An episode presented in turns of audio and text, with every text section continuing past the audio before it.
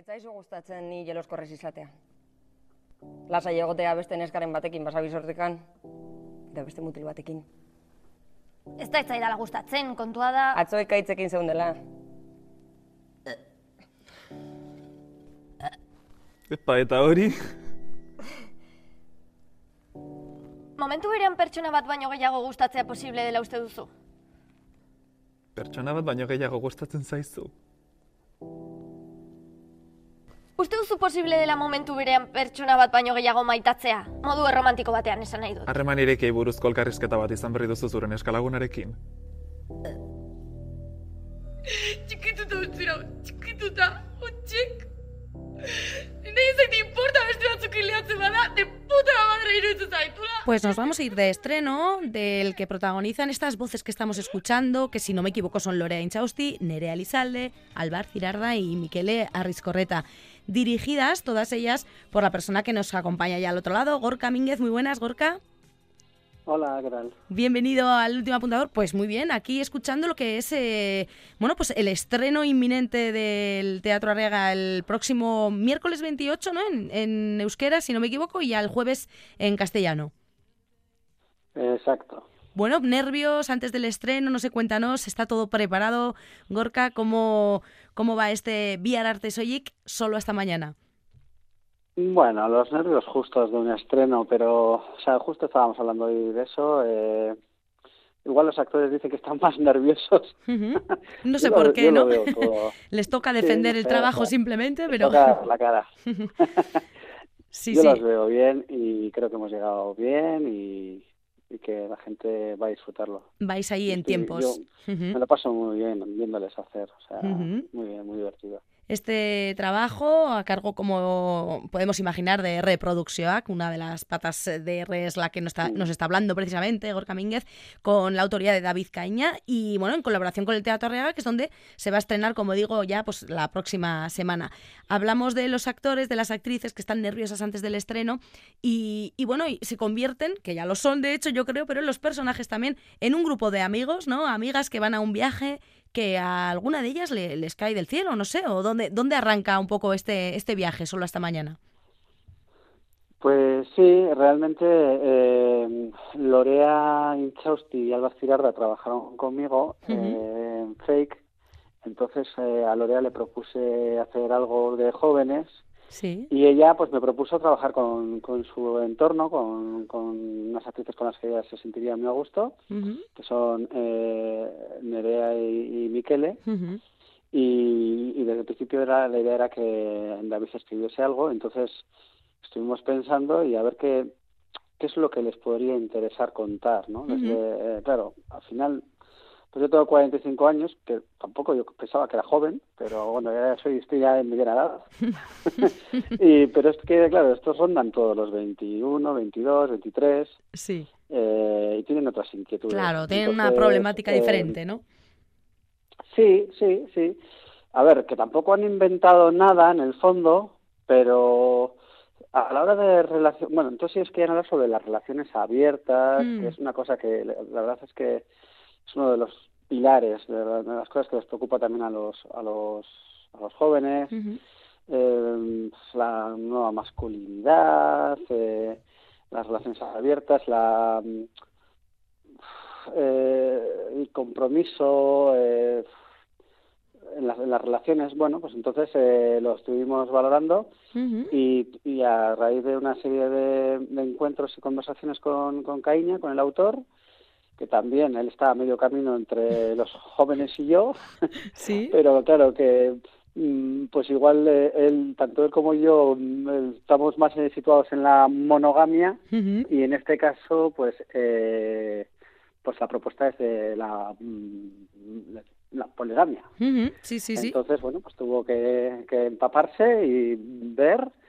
Y la verdad es que cada personaje lo enfoca, aun teniendo, aun siendo jóvenes, lo enfocan desde un, la vid los ha puesto desde un sitio y entonces el espectador también se va a sentir súper identificado, sea, tenga la edad que tenga. Ajá, nos Siempre habláis... mayor de 16, porque, Sí. bueno, esto es, es que... Hay que poner ahí una muga. que es-. Sí, porque encima, claro, son actores que son, bueno, pues eh, aquí en Euskadi son conocidos por el tema de Wasen y, y nuestro target no es ese. Ya, sí, sí. De hecho, estamos muy libres, eh, tanto en, estamos hablando de las relaciones, las, eh, el sexo, el, eh, bueno, pues Claro, sí, hay temas ahí muy, muy explícitos, ¿no? Que quizá pues para el público de Wasen todavía Sí. tienen, estos son Exacto, todavía más pequeñicos, exacto, sí que son aún pero- preadolescentes. Ujú. Para todos los demás, los mayores mayores también les va a interesar y atraer porque van a sentirse identificados. Por eso decía que, que realmente tampoco han descubierto nada, porque también los, los, los hippies, ¿no? O sea, que son Claro. más mayores que yo, también tenían lo del tema del poliamor, incluso ya en otras sociedades, en otras... Entonces, bueno, pues eh, se ve, pues eso, la homosexualidad de una naturaleza absoluta. Eh, bueno, pues eh, creo que es una propuesta diferente, fresca, muy joven y, y bien realizada. Y creo que Ujú. está, está, en, un nivel muy guay. O sea.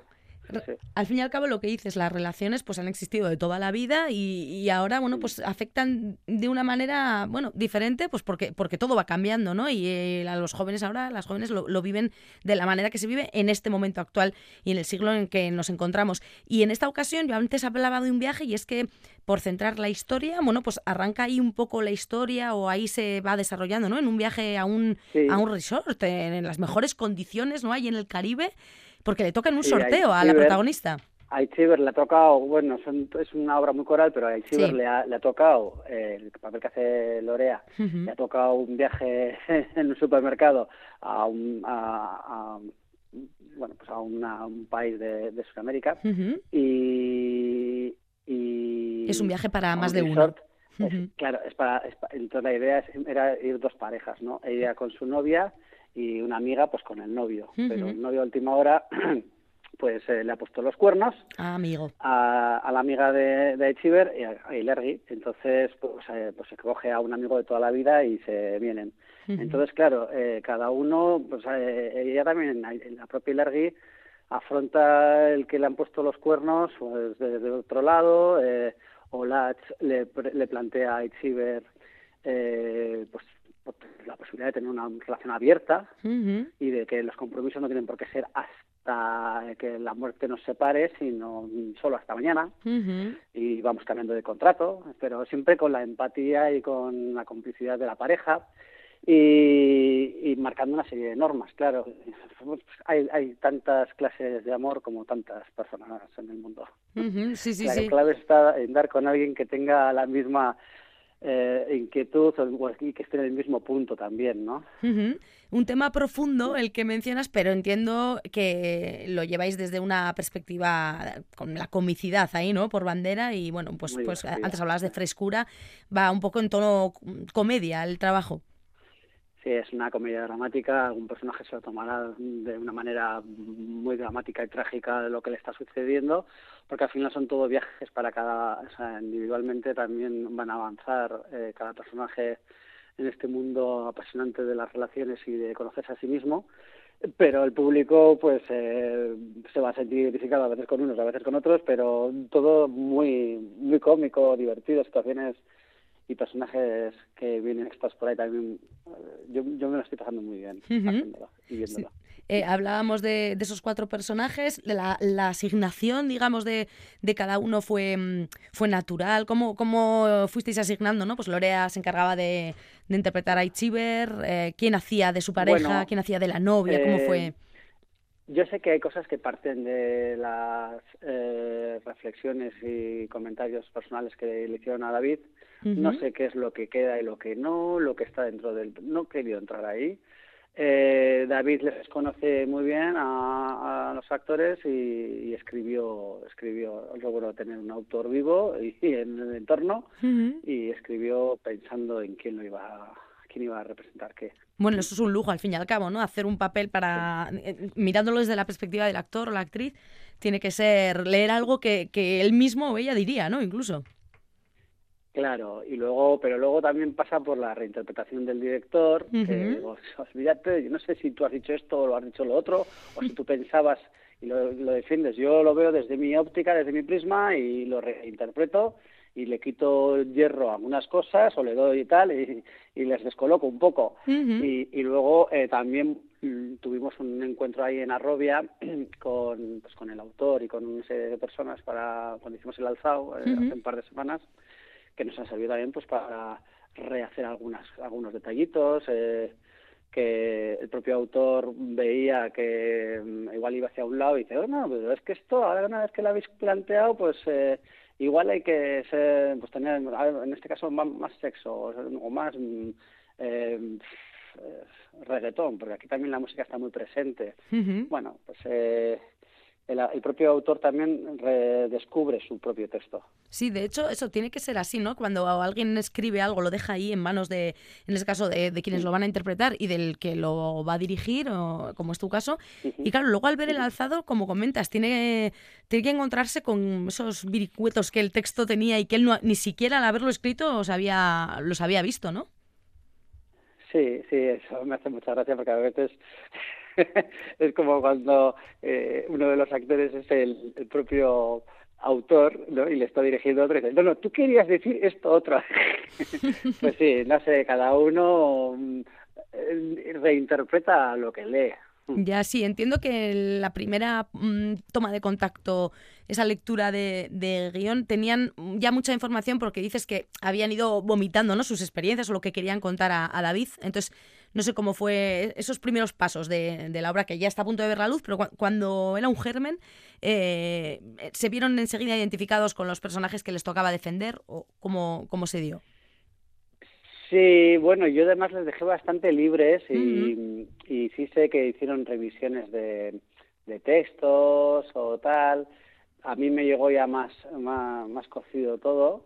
Eh, y luego, sin embargo, hay dos de los actores que directamente les ha llegado el texto a sus manos. Uh -huh. Pero sí, y también es, un, es, es, es una experiencia para ellos, para, estos, para las actrices que participaron en el Germen, pues porque no siempre no tienes la posibilidad de, claro. de, de, crear, ¿no? Porque al final normalmente los intérpretes llegan cuando ya está todo bastante cerrado uh -huh. Y se incorporan los, de los últimos, los últimos son los técnicos, pero vamos, de los últimos. Y, y yo que siempre lo he vivido desde el principio, desde mi carrera, toda mi carrera, siempre he creado desde la producción, eh, estoy viendo que, que, cuando les das margen a las actrices o a los actores a, a que participen en la creación, les gusta mucho y no son solamente intérpretes, sino que ya son otra cosa más dentro del proyecto. Claro, claro, vivir esa creación desde, desde esos primeros momentos pues hace que el personaje aún tenga más vida, ¿no? Y el que, el actor o actriz dé todavía más de sí, ¿no? Para interpretarlo. Bueno, pues está ya a punto de caramelo este solo hasta mañana, no sé si será ya solo hasta mañana o en un futuro, seguiremos viendo esta obra, Vía Arte y Soyic, que se estrenará en el Teatro Arriaga y recordamos miércoles 28 a las 7 y media en euskera y el jueves 29 también a las 7 y media, en ese caso en castellano. La música dices que está presente, Gorka, vamos a irnos con ella. Es algo como de reggaetón, o no sé, cuéntanos el, el, motivo de la música, ¿me puedes explicar la elección? Buah, nos ha costado mucho encontrar lo que, que o sea, en cada momento lo que queríamos poner, Ajá, ¿eh? Sí. Eh, bueno, pues, pues, sí, porque el reggaetón tiene esa parte sexual uh -huh. eh, y, y, dentro de la relación, las parejas abiertas, los tríos, pues había que, que incluirlo, uh -huh. pero también queríamos que no fuese que es difícil encontrar un reggaetón no machista, entonces pues tampoco queríamos que fuese blanco, ¿sabes? empezar ahí buscando cosas hay algunas propuestas que ya surgen desde el propio autor, que cuando lo está escribiendo pues ya lo marca ahí en, sí. la, en las acotaciones, eh, y otras pues hemos tenido que ir dándole vueltas hasta hace bien poco, o sea, uh -huh. es una de las cosas que más así ha costado, porque claro, cada uno tiene su, la música, aparte que a mí todo me suena, mm, no me suena, nuevísimo. Eso es por Otros, los 45. Puede sonar como viejo, sí, sí, o sea, yo ya de verdad, ¿eh? Sí, sí, ya sí. estoy viejo. Sí, sí, además es que es difícil hasta entenderlo a veces. Luego ya encima lo entiendes y a veces no sé si te acaba de gustar, bueno, en fin. Pero bueno, con una de esas opciones creo, porque la he intuido ahí entre partes de, de los teasers, nos vamos a ir yendo y, y, bueno, esperemos que la gente lo disfrute, tanto la música como la interpretación de, de estos cuatro actores y actrices que hemos mencionado, Lorea, Nerea, Álvar y Miquele. Y bueno, pues que ya está casi todo el trabajo por tu parte hecho, así que ahora a disfrutarlo, a alzarlo con público y que vaya muy bien, Gorka. Sí, nos vemos en los teatros porque ahora tenemos marzo y abril, vamos, en todas Euskadi. O sea A tope. Muy bien, en pues. en otro, Pues vean. mucha mierda y eso es, aquí está la opción de momento para ver solo hasta mañana vía Arte Soyic desde el último apuntador. Un abrazo y nos seguimos escuchando y viendo en los teatros, Gorka. Hasta luego.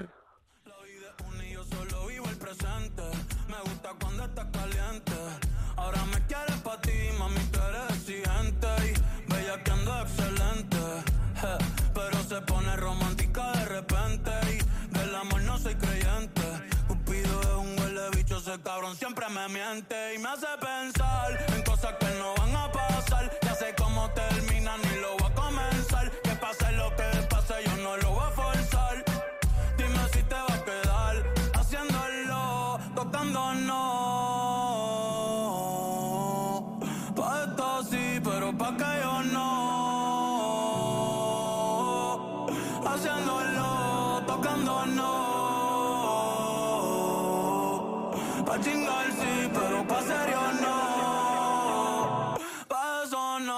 siento,